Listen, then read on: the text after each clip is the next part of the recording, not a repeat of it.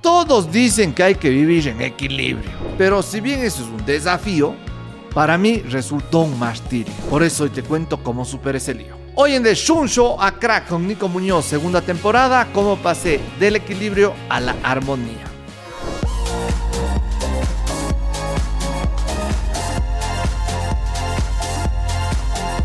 En este capítulo vamos a entender cómo equilibrar esos temas de trabajo, deporte, familia y tanta huevada que uno tiene en la vida. Yo recuerdo que a los 27 años decía, guagua en ese entonces, que tengo cuatro pilares en la vida.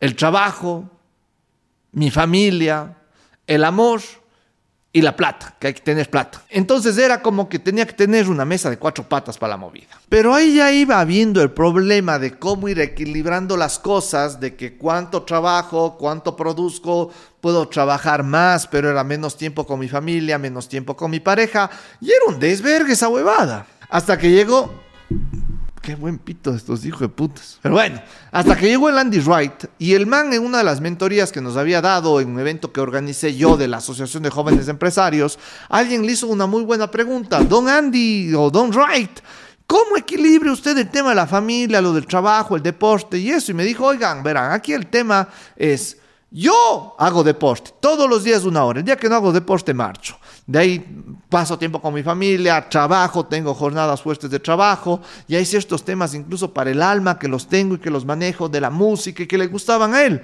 Ahí yo tuve como que ese, ese, remesón de decir, chuta, pero este man que tiene unos seis ceros más que yo en plata, unos seis ceros más que yo en empleados, se da tiempo todos los días para hacer deporte. Yo estoy aquí en line, no, ahí no, tengo mucho trabajo, no puedo ir al gym.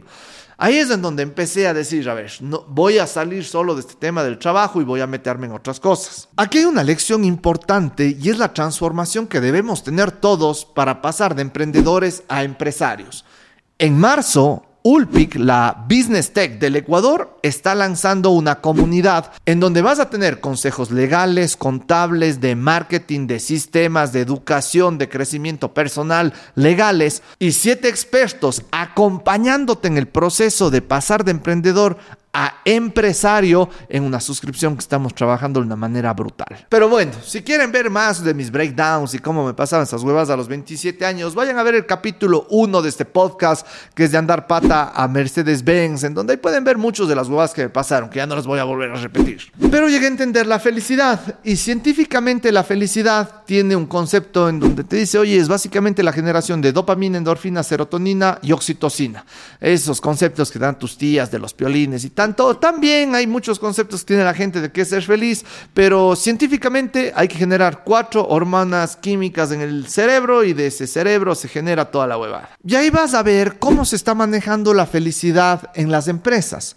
Después de la pandemia, hay unos estudios en Estados Unidos de cómo la gente se ha vuelto loca en torno a pedir trabajos híbridos, en donde ya no tengas que estar solo en la oficina, sino que puedas trabajar un par de días en la casa. El tema de la flexibilidad laboral es muy, muy fuerte, sumado a que ahí dicen, ah, es que la generación de cristal no se aguantan nada. No es que no se aguantan nada, es que los centennials dicen, yo no quiero hacer solo plata y trabajar en una cuestión para cumplir los sueños del hijo de puta del jefe. Yo quiero trabajar en una empresa con propósito, quiero dejar mi huella en el mundo. Son sensibles, sí, pero es mejor porque están mejorando la raza humana y de qué estamos haciendo como empresas que no sea solo hacer plata. Y una de las cosas que tenemos que entender es que hay que darles dentro de esas hormonas de la felicidad reconocimiento, de entender que estamos trabajando con seres humanos y cómo los vamos incentivando. Hay temas interesantes en los países, normalmente en los rankings de felicidad los nórdicos están adelante, Finlandia, Suecia, Noruega, estos manes, y leía que una de las cosas que estos manes hacen bien como estado, que es un estado de bienestar heavy donde pagan impuestos altísimos y parte de esos impuestos van al club de ajedrez del barrio más chiquito de la ciudad más chiquita de Finlandia. Si estuvieran en Latinoamérica, puta, gastan en huevadas, ha de ser primo del presidente del club de ajedrez, pero en realidad no.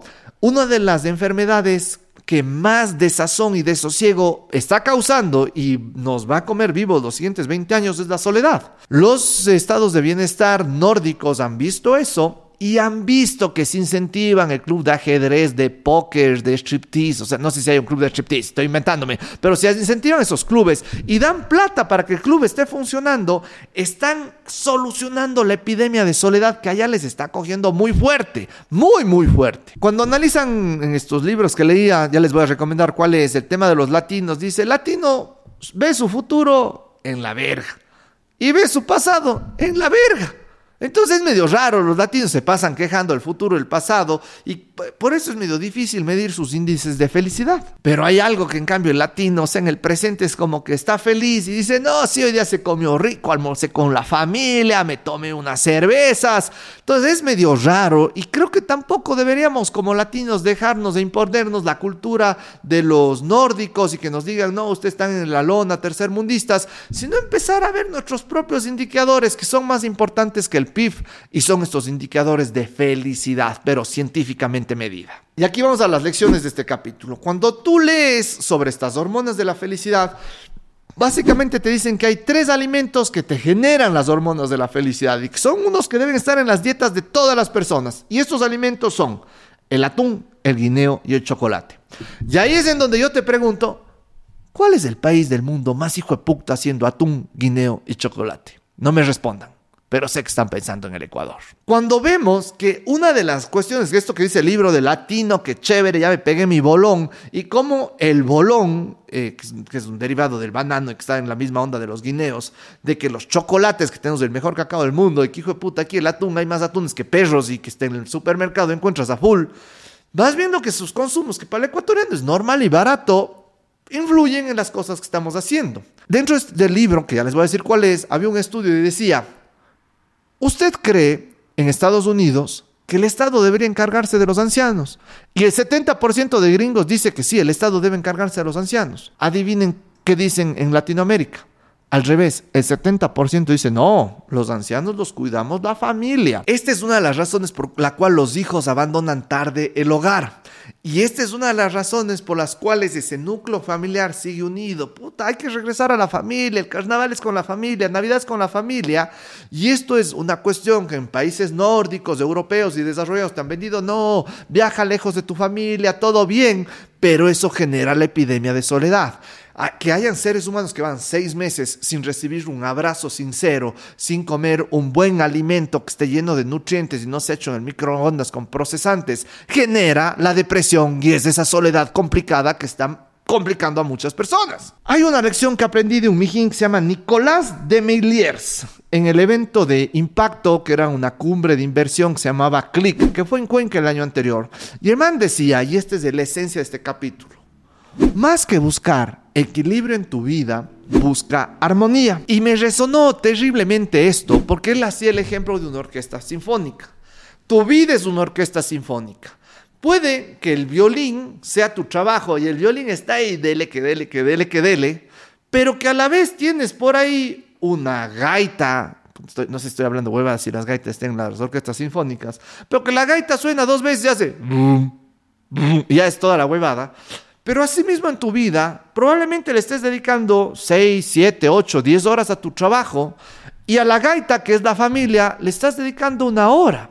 No es que tienes que dejar de trabajar y baja las 5 horas de trabajo y dedica 5 a la familia, pero estén todos tontos en el TikTok viendo, sino haz que cuando estés con tu familia, esa hora que suene la gaita valga la pena. Y que eso no es equilibrar las cosas de trabajo 5 y estoy 5, sino es armonizarlas. Que si es que voy a trabajar 10 horas, las haga sagradamente bien hechas y sacando provecho. Y que si saco 5 y trabajo menos, ganando más, sea sacando provecho. Y que si eso me da tiempo para pasar de una a tres horas con mi familia, sean tres horas conscientes. Y este concepto de la armonía versus el equilibrio es lo que más busco actualmente en mi vida. Adicionalmente a la lección de que el trabajo tiene que ser parte de la felicidad. No podemos vivir para trabajar. El trabajo tiene que ser algo que enaltezca al hombre, que le haga sentirse valorado y que tiene que ser uno de los pilares en donde si como empresarios nuestros empleados están los domingos diciendo que verga, mañana es lunes y ahora qué huevada, que ir a trabajar. Igualito como el colegio y que antes te quejabas de la escuela y antes del kinder, algo estamos haciendo más mal como empresas. Debemos enfocarnos como empresarios en ser grandes lugares para trabajar, enfocarnos en la felicidad de nuestros empleados. Aquí hay una trampa, que esto puede parecer, ay, sí, es que ahí no son exigentes, es que ahí no hay... Claro que hay estrés, claro que hay problemas, claro que hay huevadas y claro que hay que ser exigente, porque no podemos hacer que el Great Place to Work se transforme en un asunto en donde cada uno hace lo que quiere y no hay consecuencias a los incumplimientos. Tenemos que tener esos equilibrios, que más que equilibrios deben ser armonías, en donde tú puedas trabajar bien, te consideren, vean tu salud mental, pero cuando haya que ponerle chancleta al pedal porque la empresa necesita salir a su siguiente nivel, se lo haga, pero siempre respetando al ser humano. Mi comunidad de YouTube va a pasar de ser una comunidad sobre libros y resúmenes a ser una comunidad de marca personal y se llama de invisible a influyente. Y estamos haciendo un evento presencial en Cuenca el 28 de marzo en el Oro Verde. Ya van a salir las entradas. Esto va a estar del hijo de flautas. Herramientas. El libro que tanto les decía sobre la felicidad, Salir del Pozo, Andrés Oppenheimer, publicado en noviembre de 2023. Nuevito, librazo, espectacular. Cómo hacer que te pasen cosas buenas, Marian Estapé, muy bueno para entender cómo funciona científicamente el cerebro y que te pasen cosas buenas para que seas feliz depende de ti. El libro Cómo ganar amigos e influir en la gente es trascendental para evitar la epidemia de la soledad. Si es que tú hoy tienes una familia, unos amigos, alguien a quien dar un abrazo, agradecelo. Hay gente que puede pasar seis meses sin recibir el contacto humano de otra persona y eso le genera una crisis de soledad y de depresión heavies. Cosas que en los latinos aún no nos pasan, pero hay que estar pilas. Y un libro espectacular, Siddhartha que es la historia del Buda en torno a la armonía en la vida. Y que recordemos amigos, todo esto, este crecimiento personal, este desprendimiento del ego, esta armonía entre hacer plata, tratar bien a los empleados, cuidar el medio ambiente y aparte tener una familia y compartir un buen mote pata con ellos, está hecho para que salgamos adelante sin dejar a nadie atrás.